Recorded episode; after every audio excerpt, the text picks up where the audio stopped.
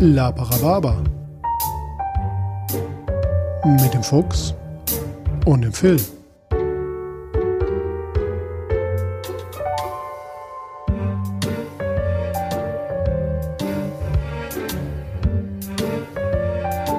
Achtung!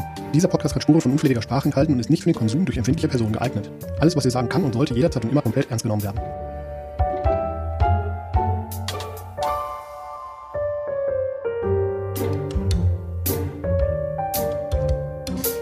Das gilt jetzt schon seit vielen, vielen Folgen, dass alles, was wir sagen, immer komplett ernst genommen werden soll. Durchnummeriert jetzt bei Folge 50, aber da war ja auch noch viele Beiboote und so ein Geraffel Mhm, dazwischen. mhm. Ich begrüße ganz herzlich mir zugeschaltet Faximilia Maria Gustav Klaus von Fuchsenhausen. Und, und ich kann auch improvisieren. Hallo Phil. Ah ja, ich bin auch dabei. schön, dass wir uns hier mal wieder zusammengefunden haben. Es ist wirklich sehr Und, schön. Äh, mal wieder ein bisschen Frohsinn und Blödsinn in die Welt zu sprechen. So, so ist es. Und vor allem zu einer Folge, meine, in der wir uns ja, also wir haben ja wieder keine Kosten und Mühen gescheut. Ne? Das, ihr müsst Nie. euch ja mal vorstellen, jedes Mal, wenn wir jemanden auf unser Anwesen einladen, dann kommen wir ja für Transport, Kost und Logis auf und da unsere Gäste dann ja auch meistens sehr trinkfähig sind, bis sie spucken, ähm, müssen wir ja auch die Nachreinigung quasi auch immer noch finanzieren. Ja, das teuerste ist eigentlich immer die 9,90 Meter lange Hammer-Stretch-Limo wieder sauber zu machen. Ja, ja, das stimmt. Wir haben bei Kercher haben wir jetzt äh, Kercher und es gibt auch noch ganz viele andere Produkte, als würden die uns was dafür zahlen, Das drauf geschissen. als wenn wir Geld kriegen würden. ja, äh, äh, haben wir schon eine Flatrate. Ähm, Mhm, wo, mhm, womit ich da dazu einladen will, ist nämlich, dass wir in dieser Folge ähm, einen Gast hier haben und dieser Gast hängt wiederum damit zusammen, dass äh, ein paar von euch Rhabarberbärchens euch äh, gewünscht haben, dass wir mal wieder über Endzeit sprechen. Und da Endzeit für Phil eine Tarnhose mit ganz viel unnützen Schläuchen ist äh, und ich ja auch nicht so viel Endzeit gemacht habe, haben wir gedacht, holen wir uns doch jemanden, der schon ganz viel Endzeit Ja, da gemacht hat. nähe ich mir sofort meine, meine, äh, meine Plattenpanzerung aus Verkehrsschildern und meine Schuppenrüstung aus äh, CD-Rohling und wir begrüßen ganz, ganz herzlich den lieben Tim in unserer Runde. Hallo. Ja, hallo. Hallo. Guten Tag. Schön, schön, dass du da bist, Tim. Ja, Ähm, mich, Tim, hier zu sein. bevor wir den Rhabarberbärchens ähm, ein, ein Hint geben, äh, wer du bist und was du machst und warum du hier sitzt, hat der Phil mir vorhin gezeigt, dass wir schon wieder Geschenke bekommen haben. Ja, wir ähm, haben Post gekriegt. und die wollen wir, Wir doch noch einmal ein, kurz. ein Paket bekommen von Alex W. Punkt. Das Mhm. ist äh, Grüße gehen der- raus. Der Verwandte von Alex G. Punkt, dem Erfinder des P-Punkts. Und ich habe das Paket tatsächlich noch nicht aufgemacht. Also ich mache das jetzt live äh, mit dieser Rasierklinge, mit der wir sonst das Gucker ist egal, mit der wir sonst andere Sachen machen. Die Kokosnuss schneiden. Ja, ja, die Kokosnuss schneiden. Das Kurkuma gibt's nichts zu pürieren. hören, lieber BND. Oh, jetzt schneidet mir gleich noch die Flunke auf. So, dann gucken wir da mal rein. So, aha, das ist offenbar sehr gut verpackt. Ich habe eine Idee, was es sein könnte, aber auch nur, weil das ja irgendwie, Alter, das ist aber eine Menge Stoff geworden. Wo wir wieder bei. So, da haben wir, was haben wir denn da? Aha, ich rolle, ich rolle. Es könnte, es ist rund. Es wäre geil, wenn es nur Stoff wäre. So, so, so ein absurd großes Knäuel an Stoff. Nee, da ist auch was Hartes drin. Kenn mich aus mit harten Sachen. Mein Gott, Alex hat's übertrieben. So, wir haben hier ein Superior Handmade Panama Rum. Oh. Zehn Jahre gereift. Oh, Nice. Ähm, ah, das sieht sehr gut aus. Ich würde den, äh, Ja. unterhalt du mal so lange den Gast. Ja. Ich würde die austrinken so lange. Na, bevor, damit der Tim das ja auch probieren kann, mach du, köpf du mal die Flasche und der Tim Ja. kann uns jetzt nämlich mal erzählen, wie lange der Tim denn zum Beispiel labt, was er so alles bisher im Lab gemacht hat. Wer Äh, ist er eigentlich? Wer, wer sind Sie, Herr Tim? Ja, es ist ein bisschen schwer zu sagen oder vielleicht für die Zuhörer zu raten, weil gibt ja so einige Leute, die im Lab Tim heißen. Deswegen Tim Mhm. alleine hilft vielleicht nicht weiter. Aber zu meiner Person, ich lape selber seit 2011. Da habe ich angefangen. Ähm, den klassischen Weg natürlich zuerst mal ins Fantasy-Mittelalter. Bin auf dem Drachenfest gelandet, im blauen Lager gewesen, eine Zeit lang. Grüße gehen raus. Ähm, also bis heute. zumindest. Das ist ja eine gewisse Zeit. Äh, unter anderem dann auch äh, eine Zeit lang beim Broken Crown gewesen. Mhm. Ganz mhm. am Anfang, so bis äh, zum dritten Con-Event war ich dabei. Zwischenzeitlich habe ich dann auch über Freunde den Weg ins Endzeit-Genre gefunden, bin da seit 2012 jetzt auch dabei und ja, auf verschiedenen Events, Tavernen, dem Fallen, dem Bunker Springs und so überall gewesen und ja, bis zum Ende dann auch im Roadhouse gewesen und sogar ähm, die Ehre gehabt, Teil der, der Crew zu sein, die das alles mit organisiert und veranstaltet hat. Das, das klingt ja so, du sagtest, ich spiele seit 2011 und dann hast du gesagt, ja, irgendwann bin ich dann auch mal mit Endzeit angefangen, also 2012. ja, die, die, diese Zeit in meiner Erinnerung scheint mir, dass da eine sehr lange Zeit war, wo das nicht äh, so war. Und ich weiß noch ganz am Anfang, meine Freunde haben immer wieder gesagt, ah, wir fahren dahin, wir fahren dahin. Und ich bin dann so von dem Event zurückgefahren und habe gesagt, das ist ja eigentlich ganz lustig gewesen, aber ich glaube, ich mache in der Endzeit nichts mehr. Ich habe genug davon. Das war am Anfang nicht meins, mhm. äh, bis ich dann wirklich damals, glaube 2013, aufs Fallen gefahren bin, damals noch Fate und einfach die Immersion noch mal ganz anders war, wo man dann wirklich äh, über das ganze Event 24 Stunden am Tag IT sein konnte. Und danach war ich so, oh mein Gott, Endzeit ist so toll, ist so geil. Und dann mhm. habe ich sehr lange nur fast Endzeit gemacht und dann irgendwann so den Punkt erreicht, den ich heute habe, wo ich alles so im schönen Gleichgewicht habe, ne? Von allem ein bisschen und immer das, wozu man Lust hat. Der Tim, muss man sagen, begleitet uns dadurch quasi auch schon immer mal wieder durch unsere Labwelten, denn den haben wir auch kennengelernt, also ich zumindest auf jeden Fall auf dem blauen, äh, im blauen Lager beim Drachenfest, dann, wie er gerade gesagt hat, beim Broken Crown, ähm, dann eine Weile, also die, die, die Punkte waren dann vorhanden, bis dann hinterher der Tim nochmal in mein Leben getreten ist, von dem ich das gar nicht nämlich wusste, als ich mit Endzeit angefangen habe, zu merken, ja Moment, wir sind sogar auch in derselben Gruppe nämlich der Irish Brotherhood. Äh, Erin Go Bra äh, geht raus an Markus und den Rest der Jungens und Mädels. Äh, ähm, und jetzt dann just, äh, ihr habt es vielleicht bei dem bei dem Review über Eulen. Boah, du trinkst ja schon, du hässlichen. Mm, lecker. äh, ihr habt es bei dem bei dem Eulenpost Review gehört. Ich habe doch erzählt, dass ich ähm, beim beim Pinkeln äh, überrascht wurde. Und das war der Tim nämlich. Der Tim hat mich da geninjert. Das heißt, der Tim äh, ähm, begleitet uns schon eine ganze Weile und ähm, hat selber auch mal fürs blaue Lager, also da noch mal eine Laudatio für, hast selber da ja auch immer versucht, immer mal den unterschiedlichsten Leute Bühne zu geben, hast da ja auch eine, eine YouTube-Reihe ähm, ähm, zu aufgenommen, da durfte ich auch einmal zu Gast sein, dafür auch nochmal vielen lieben Dank, dass du ähm, anderen die Möglichkeit gibst, mal ähm, sich zu präsentieren. Und da mussten wir jetzt einfach mal gleichziehen, Tim. Ja, vielen Dank dafür. Und ähm, es war, hat natürlich Freude gemacht, dich damals dabei zu haben. Und ja, ich, ich, ich sollte vielleicht mal kurz erwähnen, diese eine Episode Zwischenfall mit uns da auf der Toilette.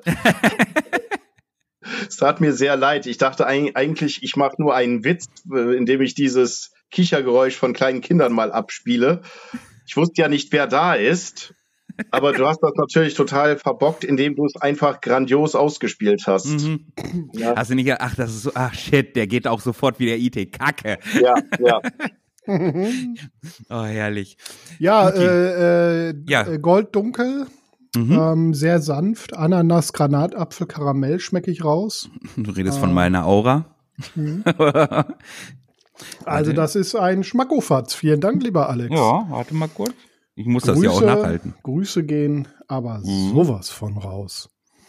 Oh, den kann man gut trinken, ne? Dafür, dass das ja, eher so, geht, so ein bisschen fruchtig, runter. fruchtig äh, geneigt da rum ist.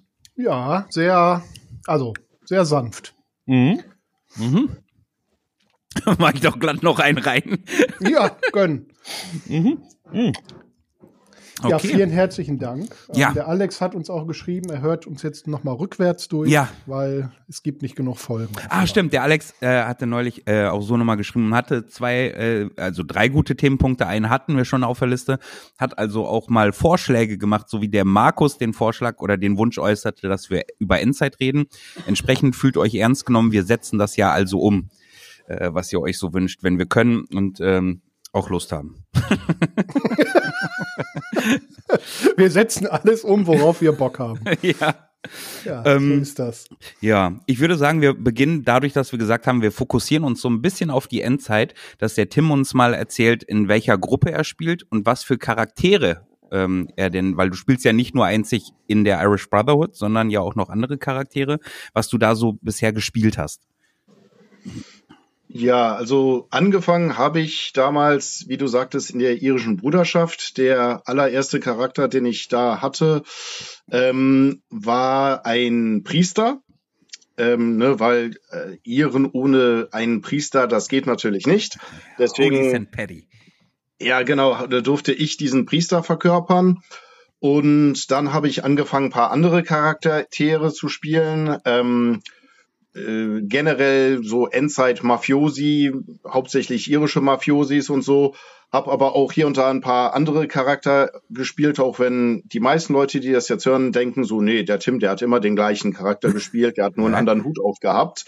ähm, ja, nee, ich, ich, ich habe ähm, ich hab einmal einen Heiler gespielt, also einen Endzeitarzt, der einen sehr interessanten Einstieg hatte in ja seine Lab-Existenz, weil fünf Minuten nachdem ich angekommen war als Arzt, wurde einem Künstler, der auf der Bühne stand, wurde angeschossen und zwar in den Genitalbereich. Das heißt, fünf Minuten nachdem ich anfing, musste ich eine ähm, ja Amputation im Genitalbereich. Ein äh, Penis in der. Hand haben.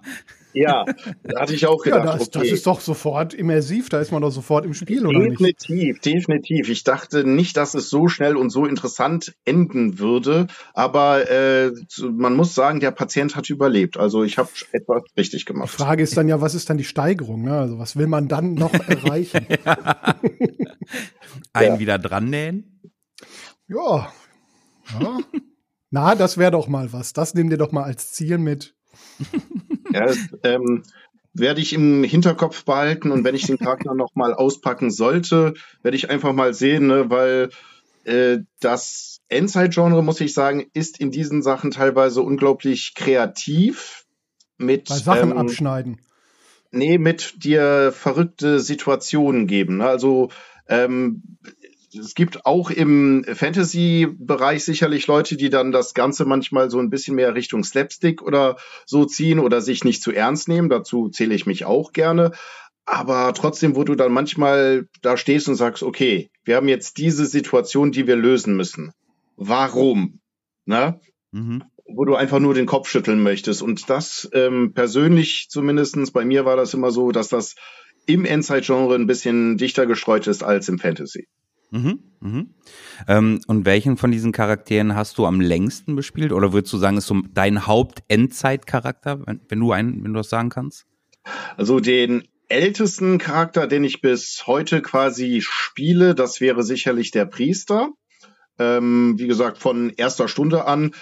Der war am Anfang aber ein bisschen schwerer zu spielen, also ähm, für längere Zeiten, weil ich habe ihn sehr kompliziert gemacht. Ne? Der wollte nicht angefasst werden, er konnte gar kein Wort Deutsch, was dann Mhm. äh, bei vielen Leuten ein bisschen schwierig war, die dann wirklich mit dem Englisch Probleme hatten. Und besonders dann so noch mal im Setting wie ähm, der Endzeit. Und ja, äh, wir hatten eine sehr schöne Spielsituation. Da musste ein Arzt ihm mal den Puls nehmen, weil er ne, so verletzt war. Aber weil er nicht angefassen wollte und all diese Iren um ihn drum standen und sagten, no, no, you may not touch the priest. He is a holy man. If you have to take his pulse, take mine. Ne, die dann wirklich angeboten haben, dass man bei ihm den Puls für mich nimmt.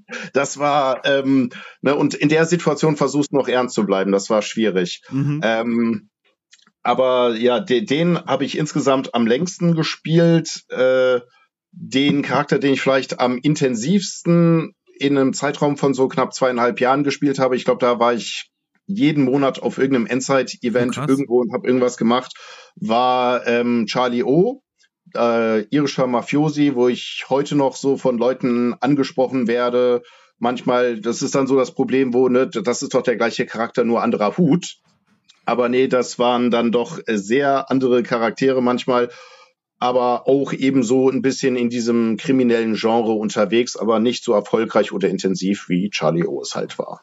Mhm, mhm. Bist du denn bei diesen Endzeit oder mit diesen Endzeitcharakteren immer in, in ähnlichen Settings dann unterwegs? Das alles irgendwie eine große Endzeitkampagne mit ähnlicher Hintergrundgeschichte oder also ich bin, was Endzeit angeht, ich habe vor 20 Jahren selber mal Endzeit-Cons veranstaltet, das war im Genesis-Hintergrund. Mhm. Ähm, davon ab bin ich da, was aktuell so in der Endzeitwelt unterwegs ist, einigermaßen abgehängt, was es da so gibt, wie sich so die Mhm. Kampagnen aufbauen, ähm, ob da Charakterüberschneidungen irgendwie zwischen den verschiedenen Welten gedacht sind, ob das alles geschlossene Welten sind, wie, wie funktioniert das?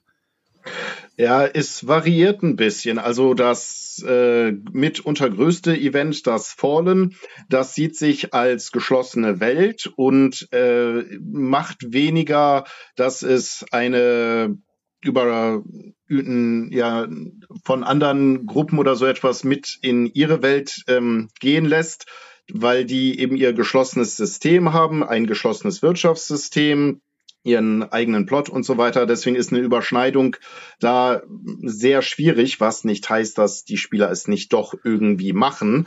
Aber sie Kann machen ja es keiner verbieten, dass ich mit meinem Charakter woanders hingehe. Ich muss dann im Mhm. Zweifel nur ignorieren, was ich woanders erlebt habe, wenn ich wieder aufs Fallen fahre. Ja, also die, die, die, die machen es dann eben so, dass man sagt, okay, ich habe diesen Charakter da und da kennengelernt und ich mag ihn deswegen oder mag ihn nicht. Und das nehme ich natürlich mit, wenn ich dann hier in, ähm, im Fallen unterwegs bin, dass man ja eine gewisse Voreinstellung anderen Leuten gegenüber hat, die man technisch, wenn man es sehr streng nimmt, zum ersten Mal kennenlernt. Mhm. Ne. Weil alles andere ist ja technisch gesehen nicht passiert. Aber dann gibt es auch andere Events, aber das sind dann meistens so die kleineren Tavernen, die einfach sagen, bei uns wird jedes andere größere System akzeptiert. Ähm, wenn da eine gewisse Plotüberschneidung ist, ist das okay. Und auch die ganzen Währungen, Mhm. die unterwegs sind, äh, war eine Zeit lang, dass ich das mitgekriegt habe. Da haben die versucht, alle ihre eigene durchzusetzen, aber dann irgendwann war es so, äh, ist egal, wir nehmen einfach alles. Ne? Mhm. Und Okay. dann Mhm. ist das auch ein bisschen flexibler immer gewesen. Was ja auch am Ende des Tages Quatsch ist. Ich meine, wenn das Fallen sagt, okay, Großteil sind wir dieses äh, Angel City Gedöns, so ja, wir haben uns gedacht, wie die Welt funktioniert. Alle anderen Cons, die artverwandt sind, haben ja fast eben die selbst äh, selbe äh, erdachte Welt gehabt, ähm, nur mit einer anderen Währung im Zweifel. So, ich Mhm. ver verstehe nicht, warum äh, die sich da so schwer getan haben. Ich meine, es gab ja große Cons wie das ähm, von den Suns, äh, das Äpfel, das auch sehr geil war. Und da waren ja auch die Suns dann halt da, die dann ja genauso auch auf dem Fallen sind und so weiter, ne? Ja, also dazu, wie gesagt, ich bin da nicht in der Orga oder sonst irgendwas. Ich weiß nur zum Beispiel, äh, wenn wir mal kurz so von der Währung reden, ähm, die Währung wollten sie halt, dass es geschlossen in dem Spielsystem bleibt, weil die Währung ja auch vieles ermöglicht, was du dort machen musst. Du musst bestimmte Medikamente kaufen jeden Tag, um äh, sicherzustellen, dass dein Charakter überlebt. Und wenn einfach auf einmal, ja, ich kann ja auch mit anderer Währung bezahlen, ne, dann wird Mhm. dieses ganze Spielsystem, dieses ganze Wirtschaftssystem auf einmal untermauert und dann hast du Probleme. Und das war eine Sache, die ich immer sehr schön im, beim Fallen fand, dass du hast eine ständige Motivation rauszugehen und Dinge zu machen, weil du musst Mhm. Geld verdienen, Mhm. um dir deine Medikamente zu kaufen. Das heißt, du hast seltenst oder gar nicht wirklich das Bedürfnis, einfach nur faul rumzusitzen und einfach nur ähm, ja Gewandungsgrillen oder so etwas zu machen, sondern nee, du, dein Charakter ist immer motiviert, Dinge zu machen und du musst immer aufpassen, weil wenn du einen ja, äh, äh, erfolgreichen Business-Deal gemacht hast und die Taschen auf einmal voller Geld, du bist auf einmal ein großes, ähm, interessantes Opfer geworden für manche Leute. Ne? Mhm. Das kann dann ganz schnell gehen, dass du denkst, boah, ich habe jetzt genug für den Rest des, des Events und fünf Minuten später stehst du, ja, mit Blank gar da. nichts da. Aha. Das heißt, du hast äh, auch viele Situationen gehabt, wo du Bedrohung gehabt hast, wo, wo du zum Opfer geworden bist oder andere zum Opfer gemacht hast in, in der Endzeit? Ja, ja, sehr, sehr, sehr viele. Das eine ein bisschen mehr als das andere. Aber ich, ich habe schon Situationen gehabt, da stand ich vor einer großen Biker-Gang, die ähm, ja unseren Tisch besetzt hatten. Und ich habe mich einfach kackendreist vor die hingestellt und gesagt, so, ihr verschwindet jetzt von unserem Tisch. Das hier ist der Tisch der Iren. Und das waren so über 20 Leute von denen und ich stand da so mit so zwei anderen Iren im Hintergrund und die so, das möchte ich aber sehen, wie du das jetzt anstellst. Und dann habe ich einfach so gesagt, das kläre ich ganz einfach. Wie viel Bier wollt ihr haben, dass wir diesen Tisch wieder bekommen? Und, und kurz danach, die haben uns den Tisch sogar zurückgetragen, wo er ursprünglich stand und alles gemacht. Das war ein wunderbarer Deal, weil ne, Geld Mhm. regiert die Welt, auch im Endzeit-Genre und so. Richtig Und- gut.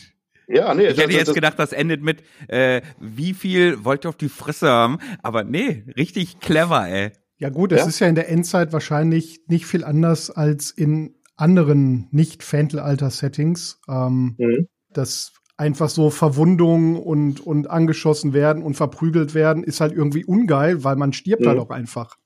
Relativ schnell, kann ich mir vorstellen. Das ist sehr äh, gut möglich. Das kann sehr schnell passieren.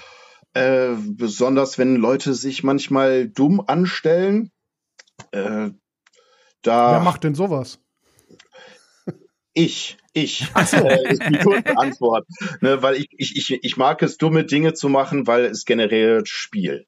Mhm, mhm. Aber ich meine, ist ja trotzdem äh, oft, also als bevor ich angefangen habe, wurde mir gesagt, ey, theoretisch Zweitcharakter wäre nicht schlecht, weil kannst schnell draufgehen, ist krass. Dann habe ich Endzeit Lab gemacht und dachte, ja, nee, ist es nicht. Was, hast, du- was habt ihr da gelabert? Denn am Ende ist es ja trotzdem eine Opferregel, ne? Ähm, kannst ja genauso, ob du jetzt von Raidern von, von beim Weg von A nach B abgefangen wirst und die schießen dir quasi in den Kopf oder du über eine Schlachtenwiese läufst und Orks äh, dir die Kehle aufschneiden. Äh, so, wenn du sagst, nö, bin ich nicht gestorben, hab mir noch irgendwie einen Medic gesucht, dann stirbst du halt nicht. Mhm. Ja, ähm, man muss halt immer das so ein bisschen einschätzen, ist dann auch, wie risikobereit bist du, mh, wie gerne provozierst du. Es gibt manche Leute, das scheint ihr gesamter Charakter zu sein. Die müssen einfach immer nur provozieren.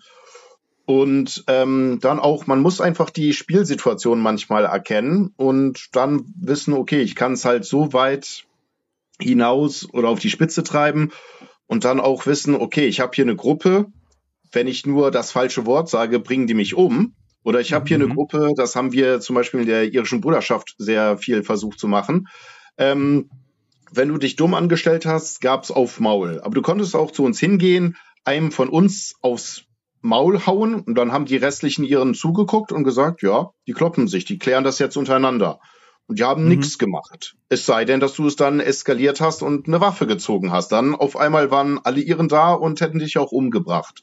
Ne? Und Mhm. Das äh, sehe ich manchmal bei manchen Gruppen. Da ist es, sobald du auch nur einen von den Chiefs anguckst, dann kommen 20, 30 von denen mit allen Waffen und so. Und ich sage, ja, okay, Leute, natürlich kann man das machen und ihr sollt eine böse Gang oder so etwas sein, eine gefährliche Gruppierung. Aber gebt den anderen, den Kleinen, doch auch eine gewisse Chance, ne? Es ist Mhm. halt realistisch, aber für realistisch macht man ja kein Live-Rollenspiel. Das stimmt.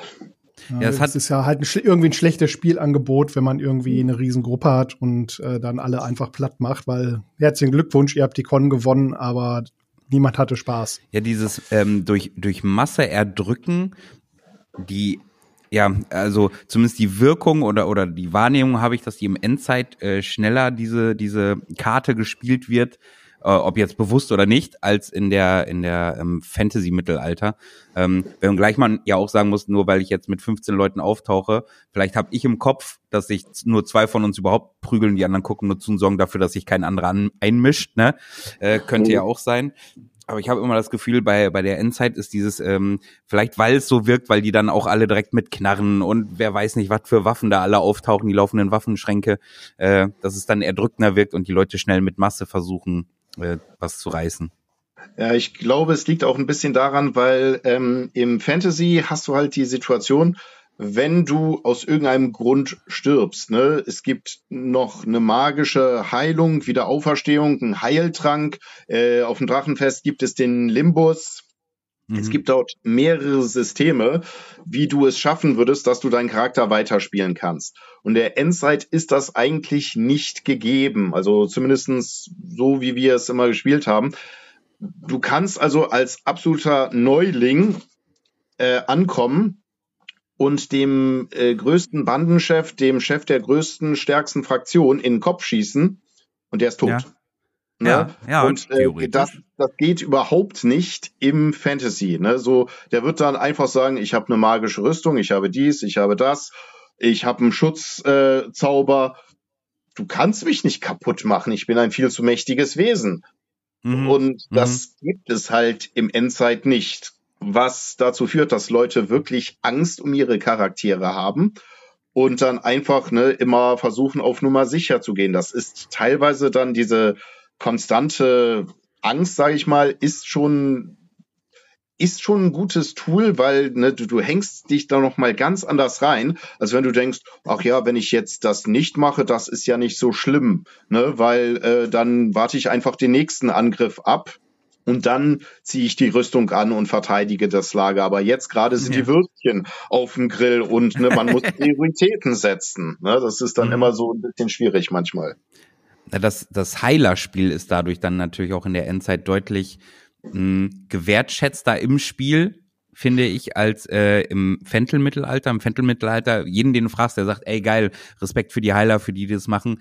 Und trotzdem kriegen die ja auch nur ein Mindestmaß an Spiel ab, weil manche sich gar nicht erst hinschleppen oder schnell äh, oder gar nicht so lange da bleiben wollen, das gar nicht so lange aushalten wollen oder mitspielen wollen. Mhm. Äh, ich fand in der Endzeit kannst du ja alleine die Tatsache, dass du irgendwie in Anführungszeichen Heiler, Medic, Arzt bist, kannst ja nur mit dem mit diesem Fakt, so meine Erfahrung handeln, indem ich sage, mhm. ey, wenn du hier niedergeschossen wirst, dann renne ich als erstes zu dir und verpflege dich allein da, diese, diese Gefallenssache, damit konnte ich richtig viel handeln bisher in der mhm. Zeit. Ich glaube nicht, dass das im, im Fentel-Mittelalter gut funktioniert. Ja, im, im Fantasy ist Heilerspiel halt ein Spielangebot und in der Endzeit eine Spielnotwendigkeit. Ne? Das ist einfach oh, schön. halt ja. nicht ohne.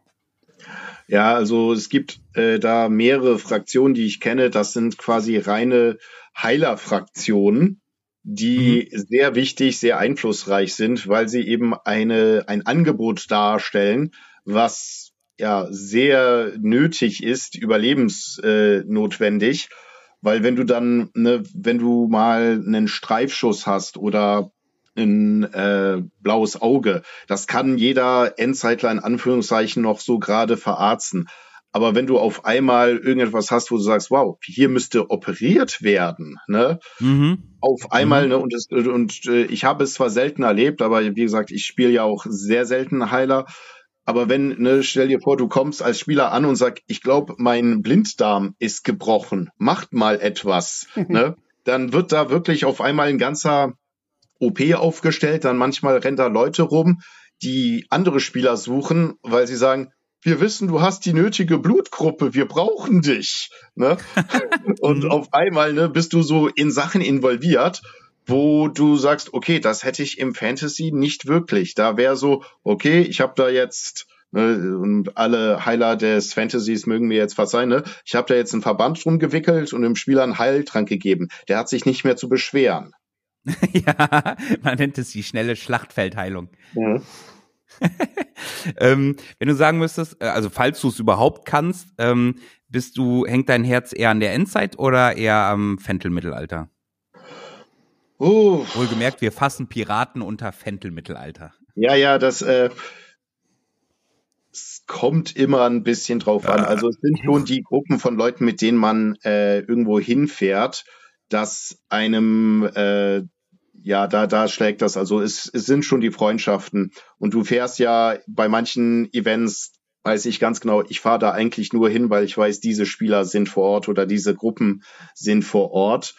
Und weil meine, meine, in der Endzeit ist mein Herz natürlich bei der irischen Bruderschaft. Das Problem in Anführungszeichen ist, alle, die ursprünglich bei der irischen Bruderschaft waren, waren Blaulageristen ursprünglich.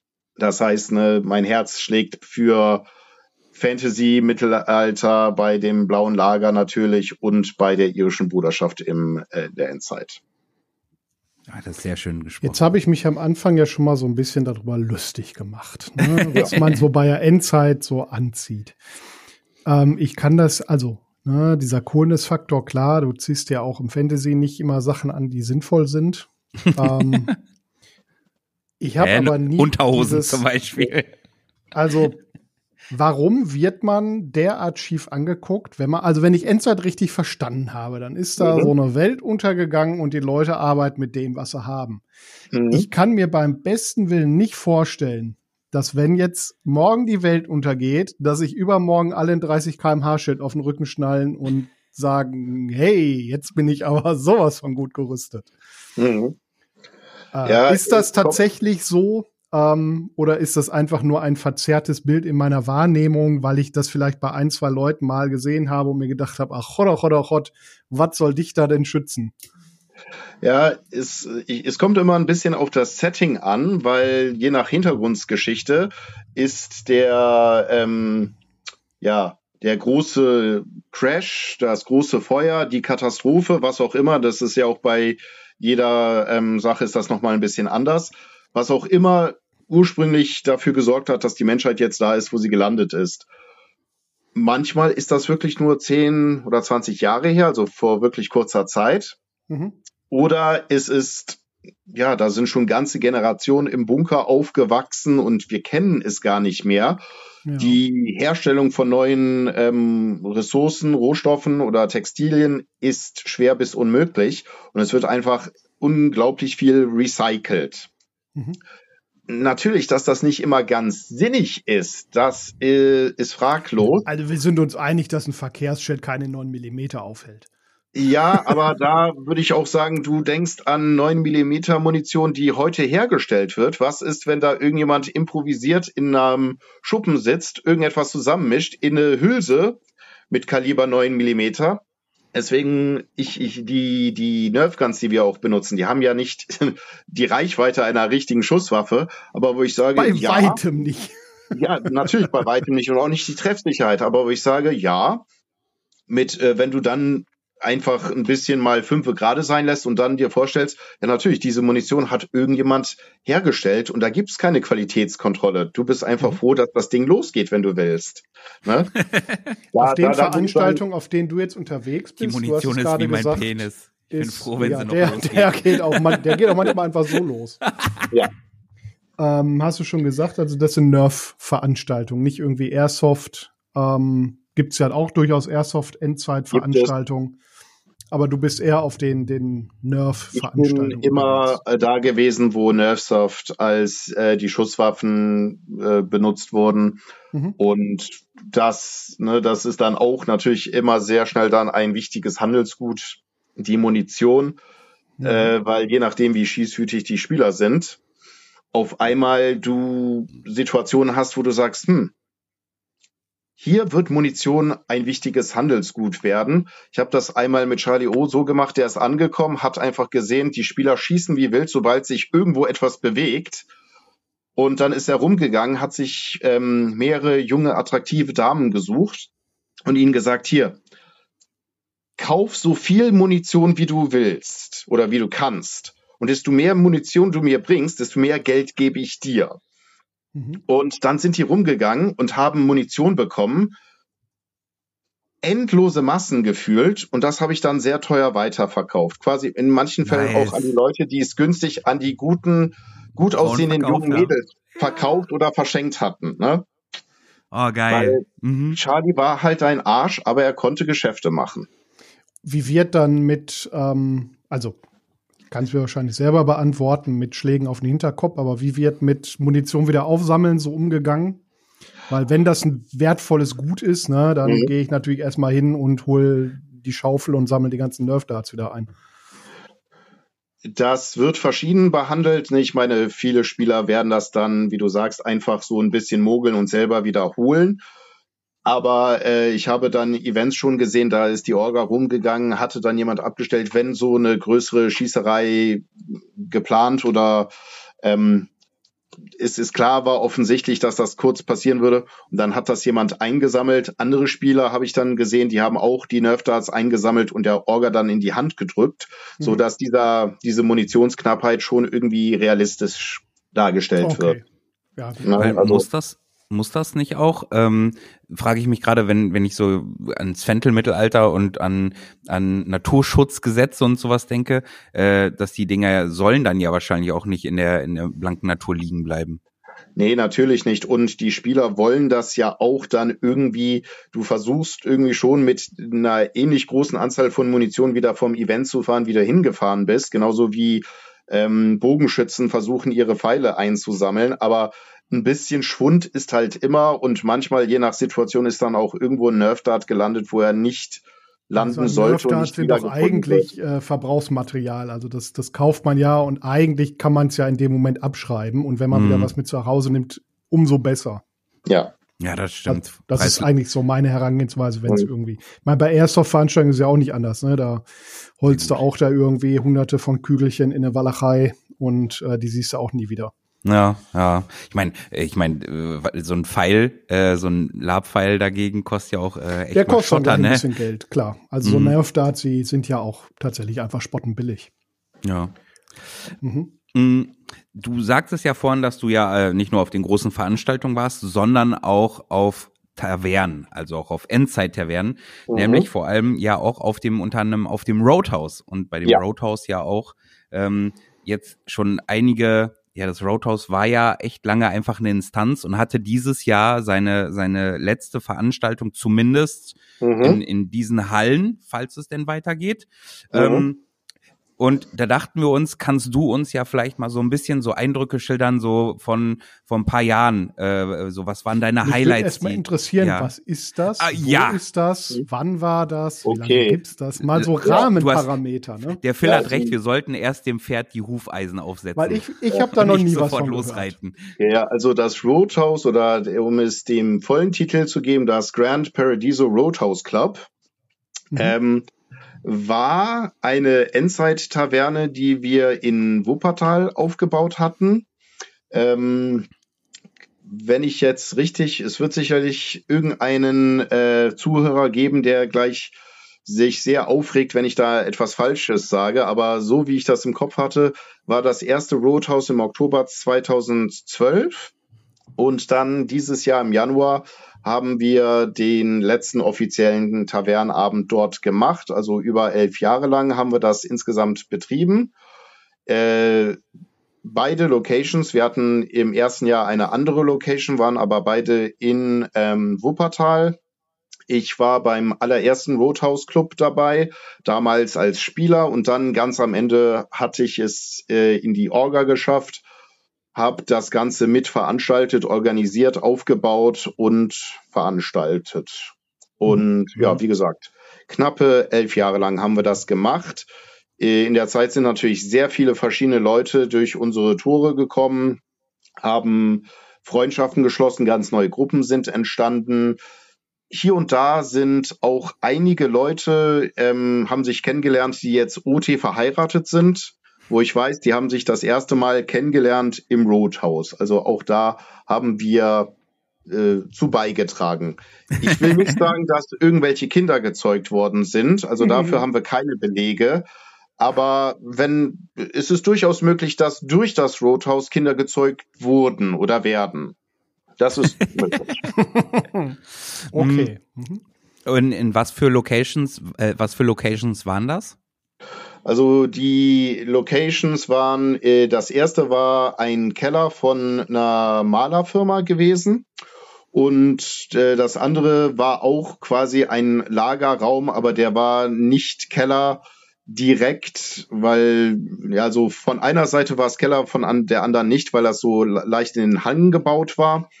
Und wir haben da halt äh, einen großen Vorteil gehabt, dass wir eben permanent unsere Location hatten, alles aufbauen konnten und wir hatten dann Leute im Team, die einfach konstant daran gebastelt haben, dass das wirklich, dass wenn du da reingehst, du das Gefühl hast, ja, das ist Endzeit.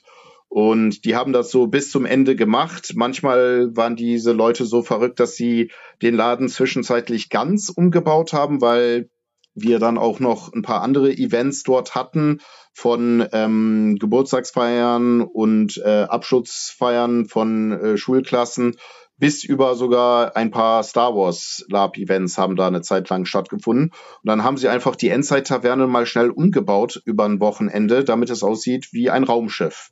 Weil, warum nicht? Um, um mhm. es dann im Folgewochenende wieder zurückzubauen. Mhm. Und vor allem weiß ich, hat es eine komplette Theke mit Kühlschränken mhm. und auch eine Bühne und dann auch noch Separés. Also es war schon äh, dafür, dass es im Grunde genommen gar nicht riesige Fläche war, war es doch schon echt gut, gut groß mit verschiedenen, äh, ja, mit den von den Möglichkeiten her. Ja, also wir hatten da versucht, immer wieder neue ähm, Möglichkeiten den Leuten zu bieten. Wir hatten auch einen Schlafbereich für Leute gebaut, weil wir eine Zeit lang aus ganz Deutschland und auch teilweise aus Holland und noch äh, anderen Stellen Leute gehabt haben, die sind angereist. Es gab dann immer die Möglichkeit, dass man übernachten konnte, wenn man mal äh, etwas Alkohol oder einfach länger bleiben wollte. Das hatten wir alles und wie du sagst, eine Bühne, da sind auch Bands aufgetreten, haben wir ähm, Theateraufführungen gemacht, Zauber, ähm, ein Zauberer hatten wir einmal, der da so Kunststücke gemacht hat, im Endzeit-Stil halt und ja, dann noch andere so kleine Separés für geheime Gespräche oder einfach man muss mal kurz ein bisschen aus der Rolle und möchte andere nicht stören, konnte man da machen. Die Theke war so natürlich das Herzstück, weil deswegen geht man in eine Taverne, um etwas zu trinken. Und Tanzfläche war da. Also wir haben uns da schon Mühe gegeben, so viel wie möglich für die Leute anzubieten. Und da war auch äh, immer irgendwie, irgendetwas war immer im Angebot. Mhm. Und ich fand vor allem vom Angebot her äh, rein preislich. Ähm, ich war mhm. ja jetzt nun mal leider nur auf drei Roadhouses äh, mhm. Roadhousinnen. ähm, aber ich fand es preislich einfach sehr, sehr fair, muss ich sagen. Also was, das war immer das Spielangebot, dass du hinkommen kannst, plus dann auch noch All-Include trinken, ob jetzt eben mit Alkohol oder eben ohne Alkohol. Mhm. Ja, das war nochmal, äh, ja. Ja, wir haben versucht, die Preise natürlich human zu halten, weil wir auch wussten, es gibt halt ein paar Leute, besonders so Studenten oder andere Leute, die nicht im OT-Geld schwimmen. Aber das sollte nicht ein Grund sein, warum sie nicht kommen sollten. Deswegen gab es auch immer so ein paar Tickets oder Eintritte für Lauf für bestimmte Leute, weil wir gesagt haben, ne, komm einfach vorbei, ähm, beteilige dich.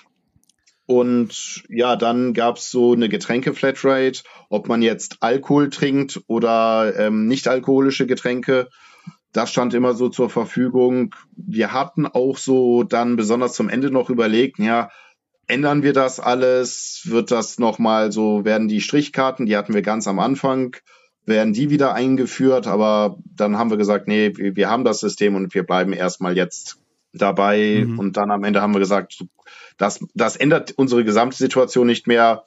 Wir ändern es überhaupt nicht. Mhm. Jetzt sprecht ihr beide so in der Vergangenheitsform davon. Ich interpretiere daraus, es gibt das jetzt nicht mehr. Ja, das ist korrekt. Wie vorhin schon gesagt, Januar 2024 äh, war das letzte Roadhouse, das stattgefunden hat, mhm. weil, ne, es muss ja auch einen Grund geben, warum alles enden muss. Es war am Ende eben das Team, das das alles organisiert hatte, ist geschrumpft. Mhm. Genauso wie auch die Teilnehmerzahl. Ne? So, so seiner Hochzeit, da waren 120 Leute plus im Roadhouse. Es war so dicht, du konntest dich teilweise nicht bewegen. Die Luftqualität war mies wie sonst was, mhm. weil wir zu dem Zeitpunkt auch teilweise so hatten, dass du einfach überall rauchen konntest. Ähm, das war nicht wirklich so angenehm. Und zum Ende hin waren wir froh, wenn wir mal 50 Leute hatten. Das war dann aber auch schon eher die Ausnahme. Es war dann wirklich äh, weniger der Fall. Und das Problem war, ne, der, der Aufwand ist gleich hoch geblieben, ob wir jetzt für 120 Leute wirklich den Club betreiben oder für 20. Ne? Mhm. Und wenn das Team dann auch schrumpft, weil ne, die Leute in anderen Situationen sind, ne, sie waren am Anfang, waren sie Studenten, sie hatten viel Zeit, sie konnten äh, ihre Zeit und ihre Kreativität im Spiel und für den Club einbringen und dann eben diese Zeit nicht mehr hatten und ein paar mhm. Leute das noch weitermachen konnten, war halt mehr Arbeit für weniger Leute da. Und dann haben wir uns auch irgendwann mal hingesetzt und gesagt, okay, es war schön, wir haben es lange hingekriegt, weil ich, ich sage das mal so ein bisschen mit ein bisschen Stolz. Äh, ich, ich habe es aufgehört zu zählen, aber so, ich glaube, bei sechs hatte ich noch gezählt, die Male, wo mir gesagt wurde, wir werden das neue Roadhouse, ne? dass irgendjemand ah, ja. eine Veranstaltung gemacht hat und gesagt hat, wir werden das neue Roadhouse und wir werden es ja so viel besser machen. Und die haben es dann auch eine Zeit lang gemacht und die, ich bin selber hingefahren und die Locations waren teilweise interessant und ne, es war okay. Aber auf einmal haben die Leute gemerkt, wie viel Arbeit es ist, wirklich jeden Monat etwas zu organisieren und zu veranstalten. Ne? Nachher noch zurückzugehen, aufzuräumen, zu putzen, dann vorher ähm, äh, die Location vorbereiten, die Getränke einkaufen, untereinander kommunizieren und so weiter und so fort. Und dann noch so unschöne Sachen wie Rechnungen bezahlen, damit man Strom hat, dass das Wasser da ist und so weiter. Gitti, gitti, gitti. Ne? Dieses ganze mhm. Administrative, das ja auch gemacht werden muss, ne? Wo, ja. wo viele Leute gar nicht großartig dran denken, aber das muss alles mit passieren. Und irgendwann haben wir gesagt, ja, okay, das war schön, aber jetzt lass uns mal was anderes machen. Mhm. Ja, und das klingt ja jetzt auch nicht so, als wäre das irgendwie alles im bösen Blut geendet, sondern eher nach, wir machen dann irgendwann, wenn wir mal wieder Bock drauf haben, einen, einen Revival und laden dann mal gezielt wieder Leute ein oder so. Ja, also wie die, die Sache ist, wir, wir hatten ja äh, relativ große Fixkosten, mhm. weil wir die Location das ganze Jahr über gemietet hatten. Okay. Ja? Und äh, deswegen mussten wir ne, war es auch natürlich mit, am Ende mit eine finanzielle Entscheidung, weil mhm. ähm, mhm. ich und der andere ähm, Herr, der da äh, die Kopforger waren, wir haben dann in äh, zu gewissen Zeiten, also wo eine gewisse Pandemie herrschte und mhm. nichts passieren durfte und wir keine Einnahmen hatten, hatten wir selber Geld investiert, damit das Ganze irgendwie am Laufen blieb. Ja, ja, klar, Mieten laufen weiter. Ne? Genau, genau. Mhm. Und ähm, der, der, eine Konsequenz ist jetzt, dass wir halt diese Location verloren haben. Die mhm. wird jetzt alles abgebaut und abtransportiert.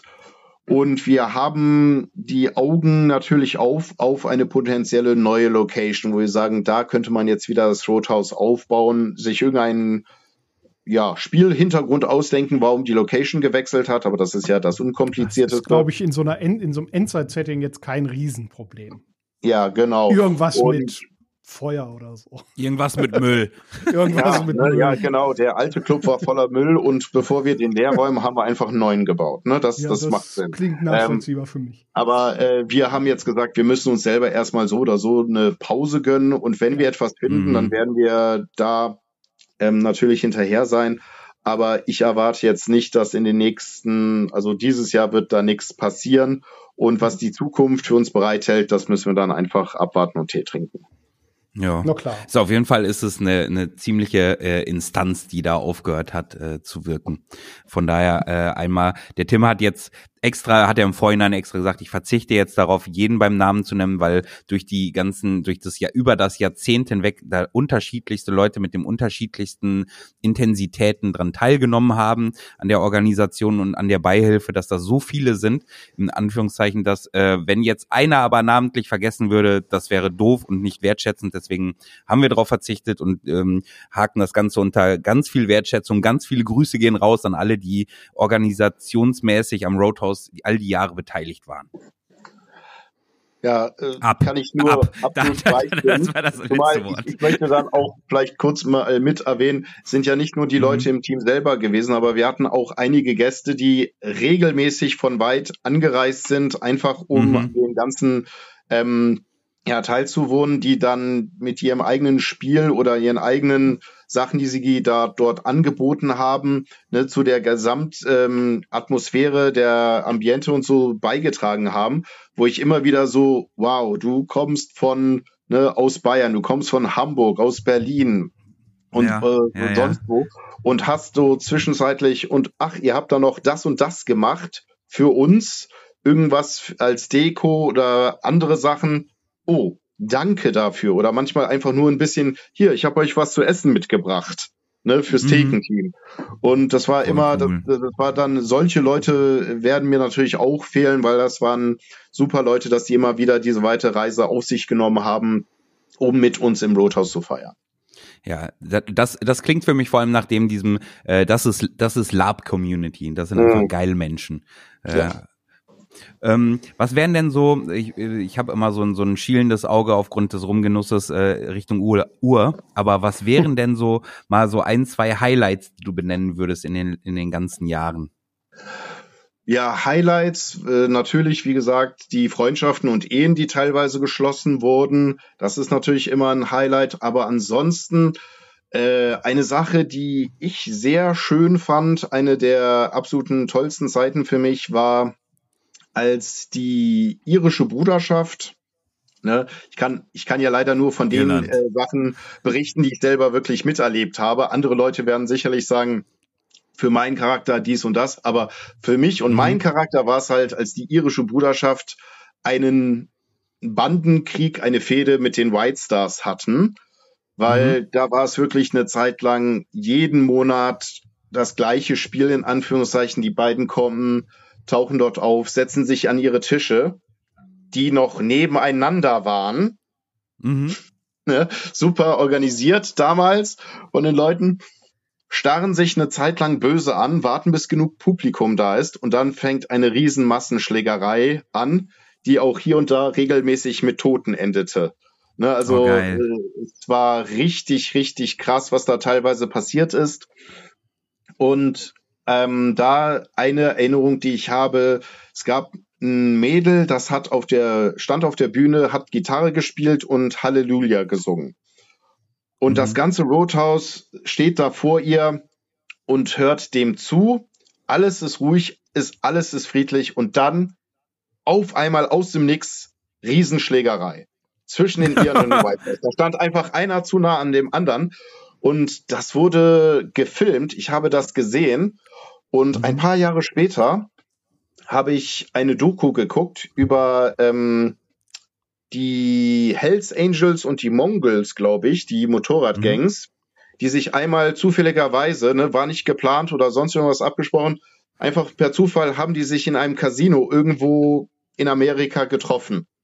Und du siehst nur diesen ähm, äh, auf dem äh, Bild, wie da Leute stehen und auf einmal aus dem Nix eine Schlägerei losgeht. Und außer dass das Setting anders war, das sah sehr, sehr ähnlich aus wie auf einmal ist da wild eskaliert. Und ich, ich hatte das so gesehen und sagte, Moment, das erinnert mich an etwas. Dann habe ich diesen ähm, Videoclip rausgesucht und sagt, ja, also das sieht fast eins zu eins ähnlich aus. Das haben wir sehr gut dargestellt. Das ist mir gar nicht aufgefallen, wie gut, wie gut wir waren damals. Nice, sehr schön. Ja. Mm. Nee, das war eine ja. Sache, das war ähm, ein großer Gänsehautmoment andere Sachen, die wir, die, die haben wir ein bisschen regelmäßiger gemacht. Wir hatten ähm, fürs Thekenteam ähm, eine Glocke. Da stehen so ein bisschen diese Glocken wie äh, bei Hotels, ne, wenn man so den Hotelier ähm, auf sich aufmerksam machen will, dass man oben drauf drücken kann, dann hat's geklingelt. Was die Neulinge aber nicht wussten, das haben nämlich meistens Neulinge gemacht, war auf der anderen Seite stand aufs Maul Glocke. Ne? Und das war auch dann Programm. Jeder, der diese Glocke betätigt hat, hat aufs Maul bekommen. Ne? Ah, ja. Ähm, da war es immer die Regel, die erste Person, die da ist, darf auch aufs Maul geben. Aber mhm. es war halt dann, die Situation ist, du stehst an der Theke, siehst, da kommt irgendeine Person, die kennst du nicht, und die ruft nach Bedienung, du machst nichts, um zu sehen, was sie macht. Und dann hat sie natürlich auf die Glocke gedrückt, weil sie dachte, okay, das ist, wie das hier abläuft, dass man bedient wird. Und dann ist irgendjemand gekommen und hat ihn aufs Maul gegeben. Einfach damit oh, du merkst, Endzeit ist gefährlich. Hier kannst du aus mhm. jedem Grund auf einmal angegriffen werden. Aber du hattest sofort einen Spielmoment, du konntest mit anderen Leuten reden und das nächste Mal, wenn du da warst, konntest du dich tierisch darüber freuen und lustig machen, wenn ein anderer Neuling kam und selber ja. aufs Maul bekam. Ne? Das war Klingt immer nach einem lustig. Spiel für Prospects und Hangarounds und so. Hangaround, geh auf die Glocke hauen.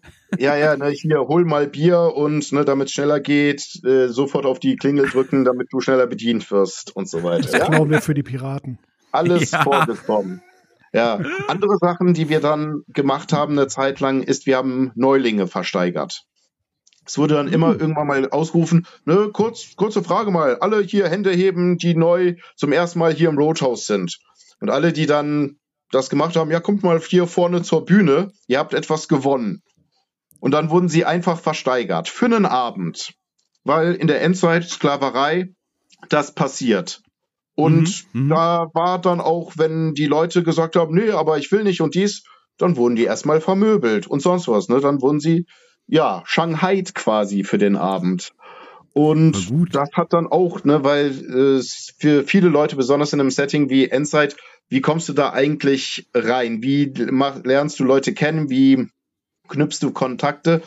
Und das haben wir sehr oft erfolgreich so gemacht, dass die Leute auf einmal gezwungen waren, in einer Spielsituation zu sein. Oder auf einmal haben sie zu einer Gruppe gehört, weil sie buchstäblich Eigentum dieser Neu Gruppe waren. waren. Ja. waren ne? Voll gut. Und das habe ich, da hatte ich immer sehr viel Spaß dran, da auf der Bühne zu stehen und einfach zu rufen, alle Neulinge bitte einmal zu mir. Das finde ich richtig, ich finde, die Idee finde ich richtig, richtig gut. Du bist sofort an irgendwas eingebunden, eingeknüpft in irgendeine äh, Spielform. Wir klauen das alles. Alles. Gar kein Wunderbar. Wir schlagen das mit der Glocke, geklaut. sollten wir übrigens der Dolch-Crew einfach vorschlagen. Ja, das wird der Dol das verkaufen wir der Dolch Crew. Ja, ja. Für 20 Rum Cola. Und wir dürfen aufs Maul hauen, wenn wir da sind. Flatrate, Bruder. Ja. ähm, Gab es auch irgendwas, wo du sagst, ähm, ich meine, wenn man so lange so Sachen organisiert, läuft auch irgendwas mal nicht so rund. Irgendwas, wo du Mhm. sagst, ah, das war nicht, das war einfach kein guter Abend. Ja, natürlich gab es immer wieder mal Situationen. Äh, wir mussten auch hier und da natürlich bei ein paar Leuten leider ein Hausverbot aussprechen. Das war aber in den meisten Fällen, weil jemand wirklich OT gewalttätig wurde oder in ein paar Fällen ne, dann wurde gegen das Betäubungsmittelgesetz verstoßen und ne, politisch gesehen wären wir da vielleicht so, dass wir gesagt hätten, ne, eigentlich stört es uns nicht, aber wir sind Ja, nun gut, mal aber ihr seid Veranstalter Veranstalter. und Ne? wir haben Veranstalter verantwortlich, ja, ja. ne? Ich, ich Ja. wir sind das Problem. verantwortlich, wir können das nicht gutheißen und dulden. Nein, das darfst du hier nicht. Ja. Ähm, aber das Unschönste, was wirklich mal passiert ist, ist an einem Abend gewesen, äh, wo wir das noch Ganze, dass du den Eintritt bar an der, ähm, äh, am Eingangsbereich Eingang? bezahlt Mhm. hast. Da ist jemand nachts gekommen, weil das war so mit Übernachtung und hat in der Nacht uns die Kasse geklaut. Mm, Das war Mm. das Unschönste insgesamt. Wir hatten auch richtiger Hurensohn. Ja, wir hatten regelmäßig, dass so Leute eingebrochen hatten, aber wir denken, das sind einfach dumme Teenager gewesen, die versucht haben, billig Alkohol zu finden. Die haben da ein bisschen Unordnung gemacht und ne, eine Tür kaputt. Aber das konnten wir reparieren, das ging dann wieder. Aber in dem Fall einfach die gesamten Einnahmen von einem Abend geklaut.